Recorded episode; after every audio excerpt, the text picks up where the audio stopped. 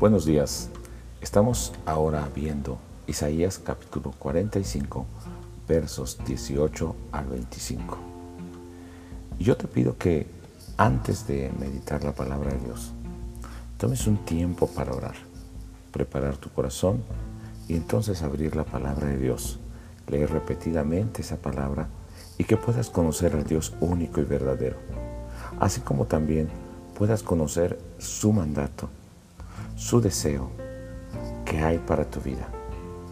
Puede ser que a través de los personajes Dios te esté hablando. Entonces prepara tu corazón para que también tú respondas a ese llamado de Dios. Veamos el pasaje de hoy. Nos menciona que eres el Dios único y verdadero, creador de la tierra, con un propósito, para que esta tierra fuese habitada. Dios es quien hace justicia y rectitud y que ha hablado públicamente a Jacob para darles promesas firmes, no escondidas. Les ha dicho que le busquen porque es posible encontrarle. Dios dice que las personas que forman ídolos y le piden salvación a esos ídolos no tienen entendimiento, no tienen entendimiento de quién es Dios.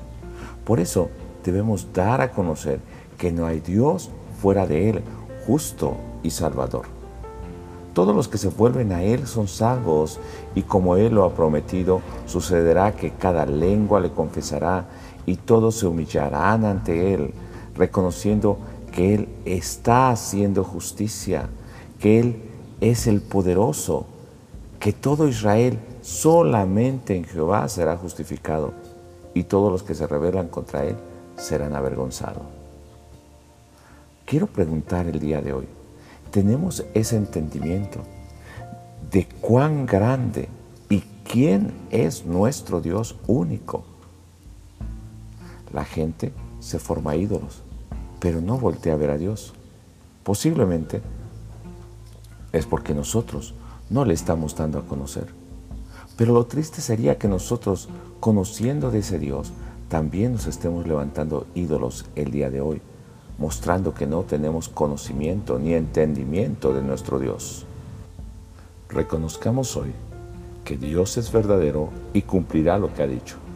Al reconocerle a Él somos salvos y tenemos el privilegio de proclamación, de llevar las grandezas de Dios a aquellos que no le conocen, de proclamar su poder, haciendo conocer que Él es la justificación y salvación para todos los que se vuelven humillados confesando su nombre.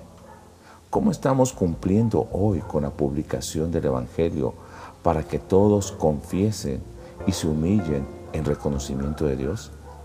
Yo te invito a que tomes tiempo para orar y hoy nuevamente veas el privilegio que tienes al conocerle, pero también la gran comisión que tienes de dar a conocer a ese Dios único y verdadero, para que todos confiesen con su lengua y se humillen proclamando la grandeza de Dios.